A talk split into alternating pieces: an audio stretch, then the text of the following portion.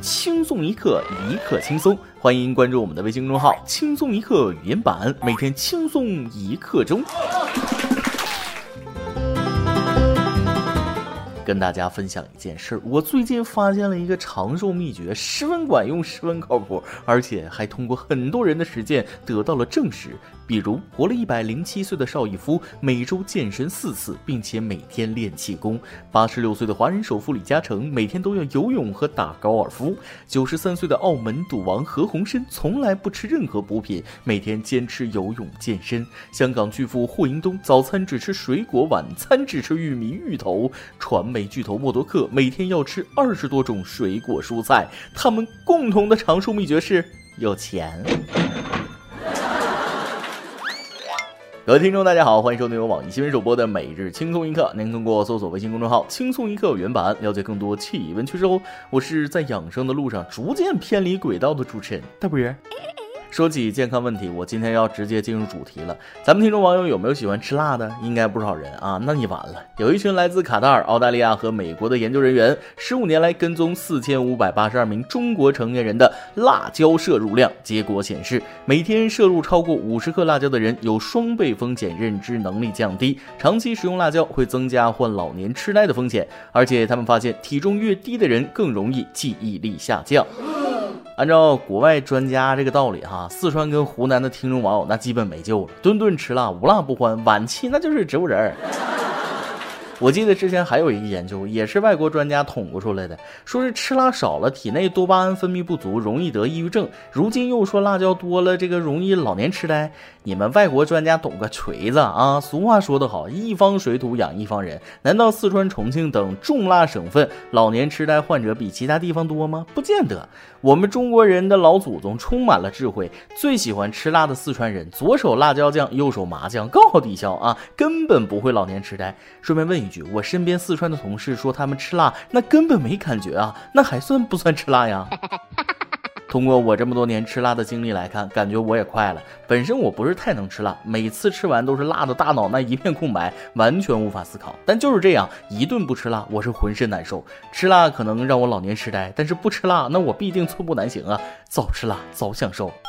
虽然吃辣是一件很刺激的事儿，但大家也得量力而行，别光图一时之快，第二天上厕所的时候你就知道有多痛苦了。说起健康，最近国内有一位专家为广大女性的生育问题提出了宝贵意见。在什么年龄段生育孩子最合适呢？让我们来看看专家是怎么说的。昨天，中国工程院院士、北京大学第三医院院长乔杰在一次记者招待会上介绍，要想生一个健康的宝宝，最重要的是适龄婚育。育龄期夫妻最好在二十五到二十八岁科学备孕，这是最好的生育时间。而女性从二十二岁到二十八岁都是生育的良好时机，生育健康孩子的机会也是更多的。因为卵巢功能的衰退，女性在三十五岁以上出现异常的概率就会明显增加。这话一说，好多女网友都表示不生，凭什么让我们生孩子就不生？各位网友稍安勿躁啊！专家其实也只是提出一个建议，而且这个建议也没什么问题。年轻时候生孩子肯定比大龄产妇安全，健康系数要高一些。但道理谁都懂，孩子可不是想生就能生的。现在的适龄男女青年能生想生，有条件生就不错了，还建议什么年龄段？想啥呢？倒不如先做好思想工作，鼓励生育的同时，也讲讲生孩子后遗症啊，还有其他家庭因素之类的，至少让年轻人做好准备，有这个想法再去考虑啥时候生，对不对？年轻人不想生孩子这个问题，咱们客观的说，以现在的教育环境、社会环境，年轻人想要在这段时间内生孩子，那很难啊。二十二到二十八岁，不论男女，要么还没完成自己的学业，要么正在为自己的未来在工作岗位上努力奋斗，是一段学业与事业的黄金时期。如果这段时间真的生了孩子，生活条件先不谈，小两口谁看孩子呀？到头来还是得丢给父母啊。除了强调生理上的适育年纪，更应该考虑一下心理上。有些年轻夫妻并没有准备好为孩子的成长负责，这对孩子的成长并不好啊。还有一方面，年轻人对自己的生活品质要求也越来越高，更有追求了。生活成本太大，养活自己已经很费劲，再添上一个孩子，吃饭、穿衣、上学都得花钱。二十多岁的年轻人单纯靠自己，有几个吃得消的？其实年龄都是小问题。我觉得房价每平米二十二到二十八元最适合生育。所以咱们今天的每日一问来了，说起生孩子，以你个人的想法来看，觉得生孩子好还是不生孩子好呢？归根结底还是时间和金钱的问题。有钱又有闲肯定没问题。我认为可以二十六岁结婚，六十二岁要孩子，奋斗那么多年也有些积蓄了，又刚好领退休金，有钱又有闲。等到八十多岁，孩子正好大学毕业，临末了说不定还能发光发热，拄着拐杖看看孙子，享受一下天伦之乐，岂不美哉？哎，扯远了，扯远了。现在连女朋友都没有，就想着将来伺候孙子，是我膨胀了。行了，咱们告别孙子的事儿，继续往下说。话说前几天出了一件事儿，让老夫实在有点忍不了，就差当场见义勇为了。近日，网曝四川一女孩因为穿了山寨的洛丽塔裙子，被自称罗娘的两个女生当街拦下辱骂。视频中，两名罗娘指责女孩山寨的还好意思穿出来，被欺负的女孩意图报警，却被抢了手机。这两名罗娘不仅出口成脏，辱骂了女孩的家人，还威胁女孩：“你报警吧，老子警察局有人。”我先给各位听众网友解释一下“罗娘”是什么意思啊？“罗娘”是一个网络流行词，是指把洛丽塔服饰当成日常服来穿的姑娘。洛丽塔服饰不太好形容，就是那种特别特别可爱的衣服，一套裙子配着白丝袜，再打个小伞，穿双女仆鞋，双马尾一扎，在人群里一走，十分吸引眼球，呃，确实漂亮。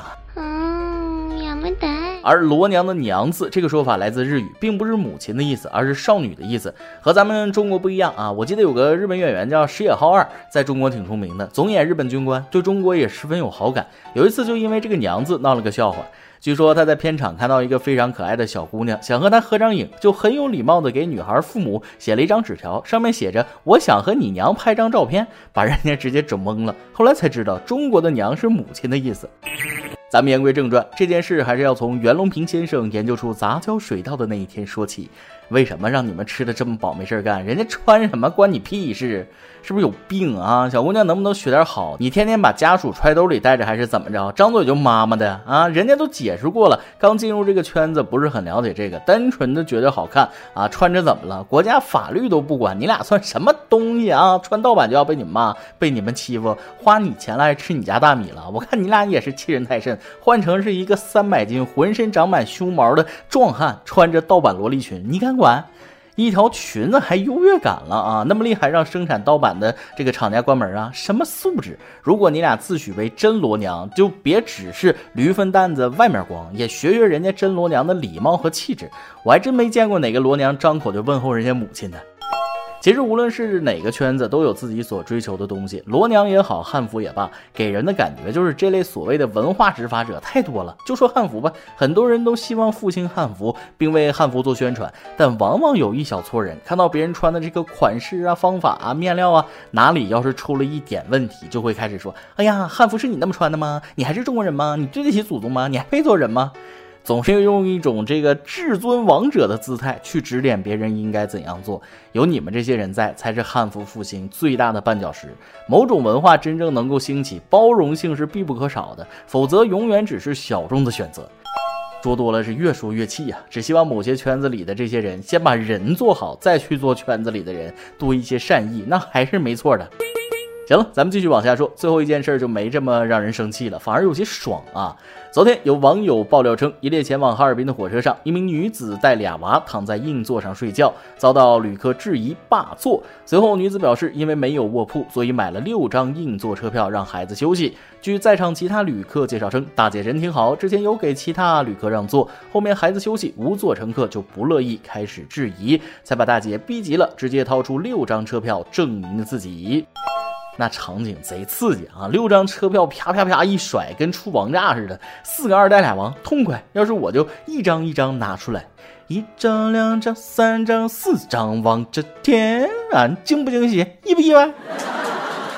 这事不知道大家怎么看啊？但我觉得完全没问题。人家买不到卧铺票，只能买硬座给孩子睡觉，花的是自己的钱，有什么好质疑的？并且这种多买票占座的行为，官方已经早就给予解释了，是合理合法的，花了钱就有正当的权益，没毛病。而无座的乘客提出质疑也没问题，这是他的权利和自由。就是被打脸的感觉，是不是不太好啊？不过一般这种情况也遇不到，只能怪自己没买到有座的。下次还是得提前为出行做准备，没准车上还遇到什么神奇的操作，再被打脸那就不好了。今天你来啊，王跟天榜咱们上期问了各位听众网友有什么网恋的经历吗？是美好还是悲伤呢？微信网友大脸西瓜说了，从二零一五年某月开始喜欢了一个男生，其实吧就是网恋还是单恋的那种。见过了他的两张照片，不是觉得他长得好看，是因为自己是个声控吧。听了他的第一次语音消息后，就控制不住自己了。然后时间到了现在二零一九，最后我们还是没有见面。我对他好像也不那么喜欢了。我想是以前自己太执着了，我都怀疑我到底是在喜欢他，还是喜欢想象中的他，还是只是想满足自己和他一起吃个饭，像朋友一样聊聊天的愿望望。可我忘了他并不喜欢我。我想他只是享受暧昧的关系和我给他的喜欢。现在我也变了吧？我觉得遗憾更美，不打扰他的自己会更帅。我是不是傻？我想傻是傻了点，但没有后悔。毕竟真的相信喜欢一个人会改变你的一生。姑娘有句话说得好，不曾经历怎会懂得？对你来说已经懂得了自己想要的是什么了，那就留住那意念中的美好，好好把握，开始下一段选择吧。微信网友嘹亮之声说了，网恋必须有过，就因为这个差点成渣男。过程是这样的：过年放假，我的好朋友加我入了一个群，天天没事儿，就像咱们轻松一刻的群一样侃大山，段子张口就来。慢慢的一个女生吧，就加我好友和我聊聊天，天天有说不完的话。就这样，她把她的照片发给我，也要看看我，我就发过去了。然后就到了可以视频。慢慢的，她说喜欢我，其实我已经结婚了，但是时间很长，媳妇儿天天和我吵架，不爱搭理她才这样。直到有一天天气特别热，我媳妇。满头大汗的下班回家，脑袋里愧疚感一瞬间满满的。我决定要好好对我媳妇儿，我就和那个女生说我结婚了，不适合你。她很伤心，我再也没联系她。其实我只是想祝福她找到自己的幸福。我现在也很幸福，知足常乐。嗯，最后能够懂得知足的快乐是对的。人在不经意间发现的平淡，往往是真的。你这是对自己和家庭真的负责，很不错。微信网友张说了，网恋还是不要轻易尝试，衷心的告诫。我不否认网恋有开出美丽花朵的，但是姑娘们要记住，骗子真的多。这个姑娘可以说是很中肯的啊，网恋有愉快的，也有悲伤的。总之，在选择交心或者交往上，还是要谨慎对待啊。每日一问，咱们上面已经提到了，说起生孩子，以你个人的想法来看，觉得生孩子好还是不生孩子好呢？再来一段。下午在家，刚打开电脑准备玩一局王者荣耀，女朋友就说我要去逛街，我就说了啊，那行，那你先化个妆吧。等到一起出门的时候，我还一直在回想，今天连赢三局还真是爽啊！一首歌的时间。微信网友猴子的把戏想点一首歌，小妹您好，我想给自己点一首《银魂》主题曲《莺音》。从初一开始，我接触到动漫且为之疯狂，每周都要压榨饭钱去买漫画周刊。放暑假的时候，甚至每天都会坐着画十个小时以上，还因为这样无心学习，被父母撕过画稿。当时真的是哭得撕心裂肺，哈哈。现在十几年过去了，我也上了大学，读了研究生。虽然这些记忆渐渐褪色，但是我对漫画、对动漫依旧爱得深沉。最近去大英博物馆的时候，偶遇了漫画。展览看到一张张画稿，我仿佛回到了那个埋头苦画的夏天，所以想借这首歌的机会鼓励自己继续画漫画，希望自己能够坚持最初的梦想，成为一个优秀的漫画家。看到你的留言，我很开心啊！你是一个有梦想、有追求的少年啊！把这首《英音》送给你和更多喜爱这首歌的朋友。最后，愿这位翩翩少年风华正茂，未来之日能够成为一个优秀的漫画家。以上就是今天的网易轻松一刻，由电台主播讲当地原汁原味的方言播轻松一刻，并在网易和地方电台同步播出吗？请联系每日轻松一刻工作室，将您的简介和龙小样发送至 i love 曲艺 at 幺六三点 com。老规矩，祝大家都能头发浓密、睡眠良好、情绪稳定、财富自由。我是大波儿，咱们下期再会，拜拜。